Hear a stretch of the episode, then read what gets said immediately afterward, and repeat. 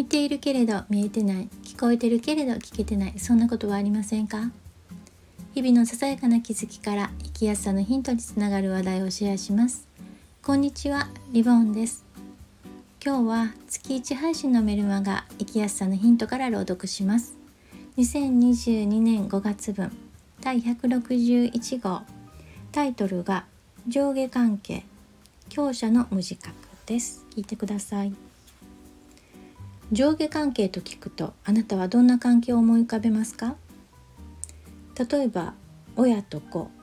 上司と部下教師と生徒医師と患者お客と店員などが挙げられますし他にも同僚であっても力関係によっては上下がつきます。この関係で悩みがある方は特定の人の顔が浮かぶのではないでしょうか。そこで今月は上下関係から生まれる言葉では表現しづらい弱者の抵抗感について立場的に上の人や社会的に力が強い人の心がけについてつぶやきます。ここでは表現の都合上立場が上の人力が強い人を強者と呼びその逆の人を弱者と呼ぶことにします。まず上下の関係ではいくら強者が対等な関係を打ち出そうとしても気がつけば強者からの指導や指示命令など主従関係のようなものになってしまいがちです。それらには滞りなくことを進めたり成長を促すためだったりメリットも多くあります。その反面弱者側がものを言えず意思表示できない状態に陥ることもあります。このようなメリットデメリットがある中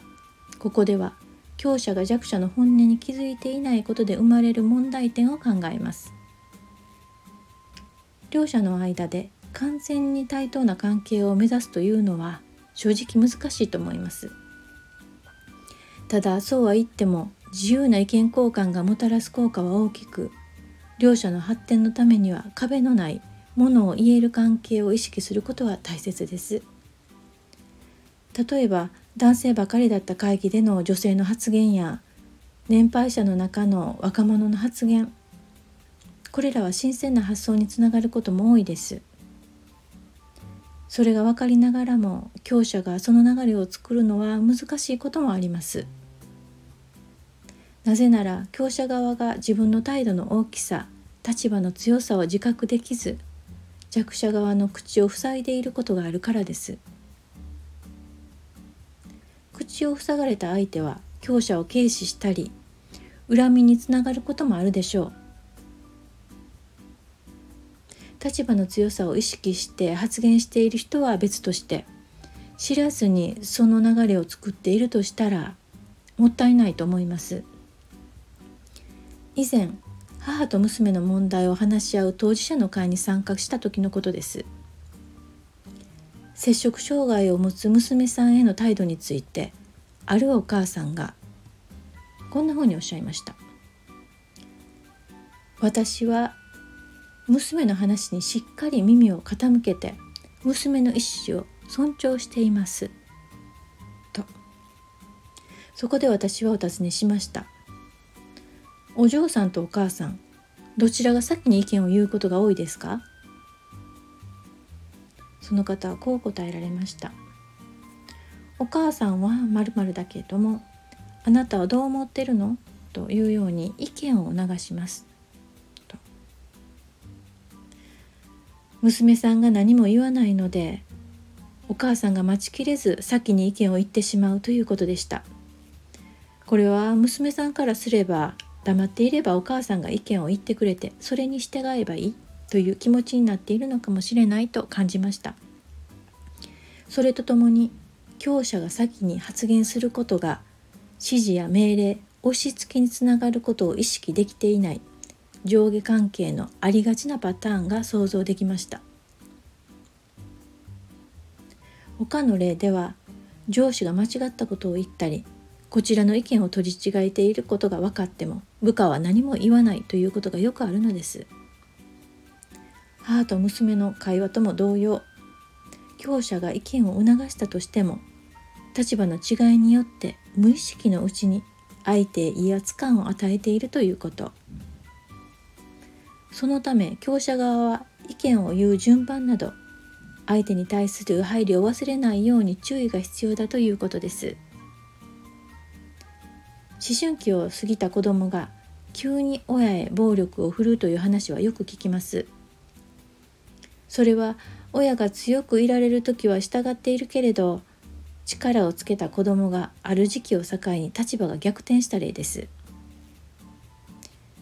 立場が弱い時に受けた言動に納得できないことで吹き出した怒りが伝わってきます。弱者側の反撃の有無は別として気持ちの良い関係を続けるには立場が強い方が自らが強者であることを自覚してどれだけ相手に配慮できるかにかかっているように思います。加えて自分は強者になることはないと思っている方へ、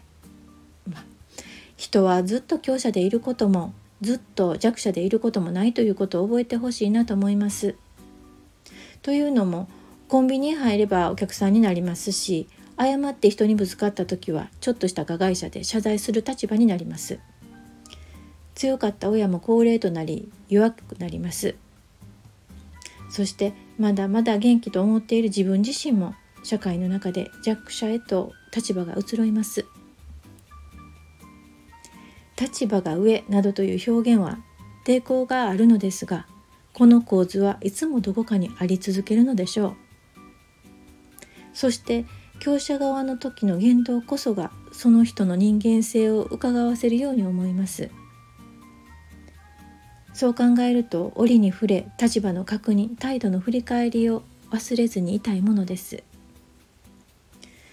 今あなたはどちらの立場に立つことが多いですか？